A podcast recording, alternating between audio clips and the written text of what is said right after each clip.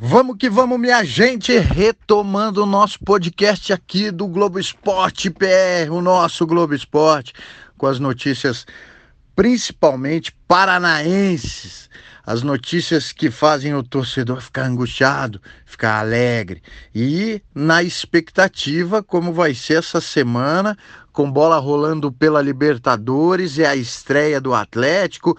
Teve uma rodada movimentada do Paranaense, né, nesse fim de semana, e o Operário na quinta-feira joga pela Copa do Brasil, recebe o América Mineiro.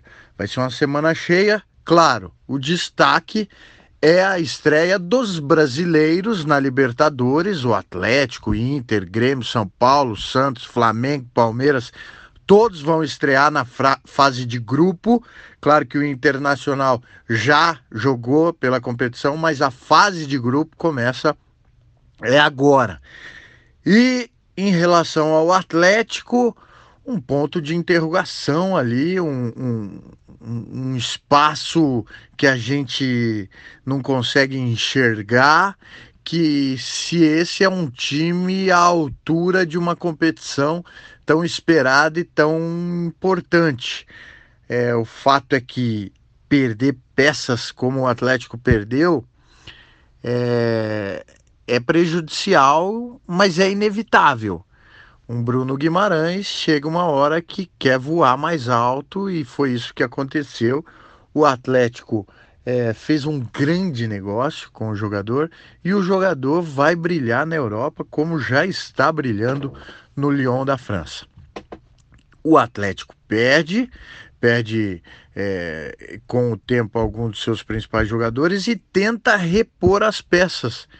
Obviamente que nesse princípio não é uma reposição à altura. Ninguém perde Bruno Guimarães e contrata alguém do mesmo nível e se mantém e segue a vida. Não é. É preciso uma adaptação.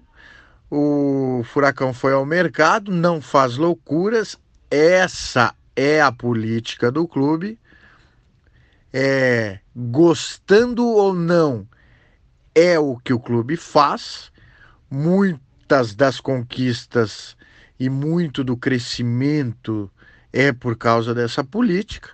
Então o Atlético não vai loucamente ao mercado, ele busca boas oportunidades. É, e algumas apostas, como Carlos Eduardo, como Marquinhos Gabriel, que chegaram, jogadores que chegaram ao Cruzeiro, ao Corinthians, no caso do Marquinhos Gabriel, o Carlos Eduardo ao Palmeiras, com expectativa de explodir e não explodiram. Vem para o Atlético como uma possibilidade de brilhar. E para o Atlético é um grande negócio. Fica a expectativa aí para ver esses jogadores indo bem.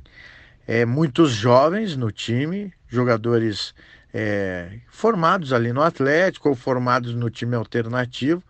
O Atlético vai ganhando corpo e vimos pouco desse time até agora. Foi o jogo contra o Flamengo, alguns jogos do Paranaense, pouquíssimos. Então, a partir de agora, a gente vai ter base para análise e para dizer se é pouco, se o Atlético vai precisar de muito mais, até porque vamos conhecer esse grupo do Atlético na Libertadores, que tem times tradicionais como Colo-Colo, como o próprio Penharol, adversário dessa terça-feira, adversário super tradicional na Libertadores. Temos que ver. De repente o time está passando por uma crise no país dele e não vem tão forte assim. O Atlético vai se reestruturando nessa primeira fase e vai ganhando corpo. Tem o jogo da Bolívia, Jorge Wilstermann. Jogar na Bolívia sempre é um problema, mas quando o jogo vem para o Brasil, é, não é certeza, mas é quase que uma obrigação conquistar os três pontos em caso de time que está pensando em classificação. É muita expectativa porque a gente quer ver esse Atlético em ação na Libertadores. Afinal de contas, quando o time ganha a Copa do Brasil, automaticamente já se fala em Libertadores, vaga garantida para Libertadores. E o Atlético conquistou um espaço maior no futebol brasileiro, ganhou Sul-Americana, ganhou Copa do Brasil e passa a sonhar mais alto, cada vez mais alto, com campanhas cada vez melhores na Libertadores. Resta saber se vai conseguir esse ano com esse time. Tudo está em aberto. É... Não vale a pena você ficar dizendo que com esse time não vai dar ou com esse time vai ser tranquilo, porque são várias circunstâncias. São os adversários, é a postura que o, a equipe paranaense vai ter na competição. Vamos esperar. E depois da terça-feira começaremos a ter um, um horizonte menos nebuloso em termos de Libertadores da América para o Atlético. Os outros é, times brasileiros, claro, entram também com um certo favoritismo dentro do grupo, Palmeiras, Flamengo, São Paulo, mas é tudo difícil, né? O, o grupo do São Paulo com o River Plate é complicado. O grupo de Grêmio Internacional tem os dois. Então, é, já é uma rivalidade acirradíssima e a gente vai vendo com o decorrer dessa competição como é que ela vai acontecer. Até porque primeira fase não, não significa é, sucesso garantido nas outras. Às vezes o time vai muito bem na primeira fase e acaba tropeçando logo em seguida. Às vezes o time vai capengando ali, consegue a vaga na última rodada, como foi o Flamengo no ano passado e depois engatou a quinta, sexta marcha, foi embora até a conquista do título sobre o River Plate. Esse é o furacão da Libertadores e o furacão do Paranaense, como está? Líder do estadual. O time que já é bicampeão começou se acertando, começou tropeçando. É, o Eduardo Barros não achava o futebol ideal, mas hoje já venceu o Operário na rodada em Ponta Grossa, que é um adversário dificílimo, e hoje assumiu a ponta. Então é o time a ser batido. Curitiba precisa melhorar e muito. É muito complicado fazer futebol da forma que Curitiba faz, sem projetos a médio e longo prazo. E realmente é muito difícil, porque o torcedor já vem sofrido há um bom tempo. Então o torcedor quer reação, o torcedor quer vitória, o torcedor quer ver um bom futebol mas com projetos imediatistas praticamente é muito complicado. Você vai ao mercado, você gasta e gasta bastante e corre o risco de dar errado. Não é que o time desse ano deu errado, mas existia uma previsão de um futebol muito melhor a ser jogado. Time que vai a Toledo, empata, tudo bem, teve boas oportunidades, bola na trave, chutou bem mais. Só que se não é o Muralha no último lance do jogo, Curitiba sai derrotado contra um Toledo que vai muito mal no campeonato. Então, é sinal de alerta. O nível de dificuldade do Campeonato Brasileiro da Série A é absurdo.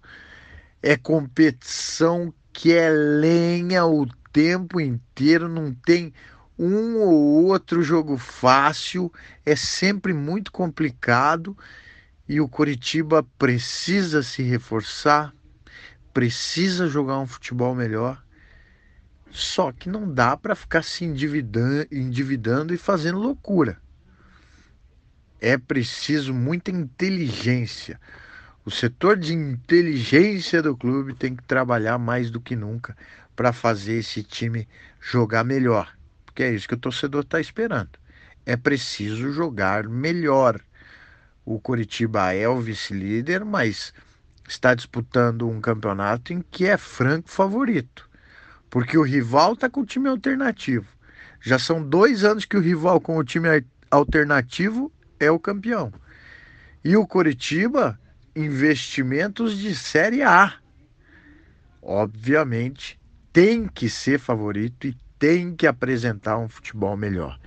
O Paraná é uma pena. O Paraná é uma pena estar em nono lugar, mas assim, é merecido. uma colocação merecida. Eu digo uma pena porque o torcedor também cria aquela expectativa, mas o time não corresponde em campo. Depois daquela virada histórica pela Copa do Brasil, muito se falou, muito se, se esperou, e o Paraná empatou em casa contra o Londrina.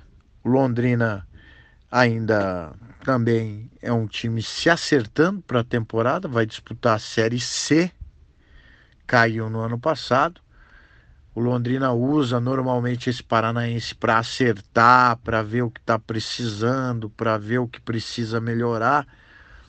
E ontem fez um bom jogo contra o Paraná na Vila Capanema e conseguiu um empate. Aliás, que jogo de bonitos gols, né? Grandes gols. O Ruster fez um golaço. O Fabrício também cobrou uma falta muito bonita e o empate 2 a 2 foi um resultado justo. Tá bom, minha gente? É, essa é uma pequena análise aí para a semana. A gente tem Libertadores, daí tem o Paranaense na quarta, que é um jogo do time alternativo que foi antecipado do Atlético. Então temos Atlético terça e quarta. E na quinta-feira, Copa do Brasil, com o Operário enfrentando o América. É jogo único, é matar ou morrer na competição. Valeu, um grande abraço, tchau.